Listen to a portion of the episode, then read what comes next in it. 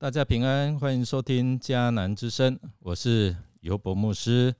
今天十二月一号，我们要分享的是以公平正义待人处事。我们要看以西结书四十五章一到二十五节。先来读今天的金句，我们要一起来。至高的上主这样说：“以色列的君王啊，够了，不要再专横欺压人民，要伸张正义，主持公道。你们不可再强迫我的子民离开他们的土地。我至高的上主这样宣布了。”以西结书四十五章九节。这章经文主要在描述上帝神圣的土地分配。上帝也要求君王要施行公平正义。最近我们知道台中市第二选区立委要补选，蓝绿由严宽恒和林静怡来竞逐，补选的战况非常激烈。然而，我们都知道，透过媒体的报道，严宽恒的家产引起诸多的争议。立委指出，严宽恒所拥有的台中市枫树段八一七号，它是属于公保地，在都市计划中一直是要留作儿童游乐场的用地，但是严家。他可以用一些的方法，为了私利购买公保地，盖招待所，将儿童游乐园变成严家政商乐园。同时，他也斥责台中市政府的啊不愿积极征收，阻碍了都市发展，也剥夺了当地小朋友的游憩权益。所以呢，我们看到外界就质疑哦。哎，你严家的房产取得是不是以正当、公平的手段或者方式来取得？今天我们看到这段的经文，也有关于土地的分配。上帝借着先知来指出将来分配土地的方法，会跟以往摩西和约书亚带领以色列他们进入。迦南的时候做法是有一些不同。从前立位支派是分散在呃迦南的全地，但他们将来会聚集在同一片啊土地上，而不会分散在以色列民之间。圣殿位于锡安山的耶路撒冷。原本就是坐落在犹大支派和便雅悯支派之间的城郊，就在这两个支派之间的城郊上，那先知很清楚得到意象启示，要在这地划分一大片的地啊，是归于上帝，作为圣殿坐落之处和侍奉神的立位人的居所。哇！所以我们看到，呃，这是上帝借着意象来启示先知所说。那至于王呢，就是他们的领袖将会分得圣殿及立位人所在的土地之东部及西部的土地，其余的土地则会按照支派来分配。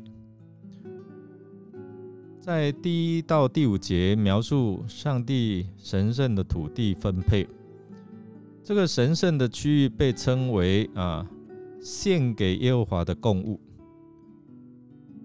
那这是一种强制性的贡献，在这个区域界定了立位人、祭司和圣所的配置。前者的地界，它的范围长两万五千轴。宽一万轴的居住城市，那后者的地界尺啊尺度与前者相同，但在这边特别强调，这个土地是圣地，是分别为圣的。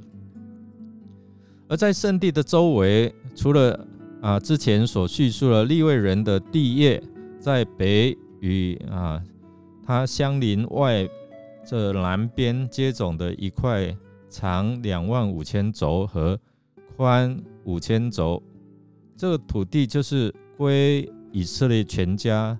的建成区域，而它的东西两侧则是归于君王的土地。那这归于君王地业的设置，乃是要强调：哎，你做君王的，不会再借着王权侵占百姓和支派所继承的地业，而会将地业分派给啊以色列各支派。君王要借此公义王权的行为，来引导百姓认识耶和华上帝。所以在这边我们要看到，呃，上帝要做领袖的，要爱他的子民，以及施行公平正义。那君王居领导的地位。他是有上帝赋予的权利，所以要谨慎行事，不可滥用权力。当他行公义，就会避免强暴，有公平才能够实行公道的商业行为。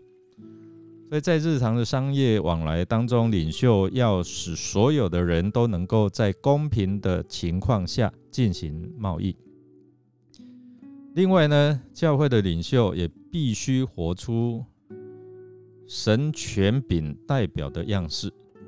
因此啊，他必须要做什么呢？就是在生活行为与执行权柄时候，要彰显出上帝的公义和信实，来做群羊的榜样，使他们从其中认识到这位神是行公义、好怜悯。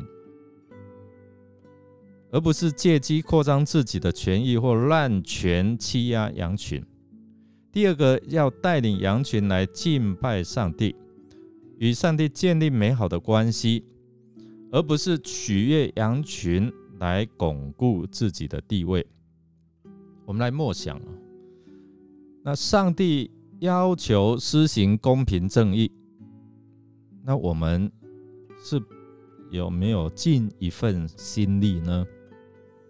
让我们一起来祷告，公义的上帝，愿我们尽本分来爱你、敬畏你，也愿我们的国家、社会和我们的教会，以及我们个人都能够行公义、好怜悯、存谦卑的心，与上帝同行，以至于我们能够蒙受你的赐福。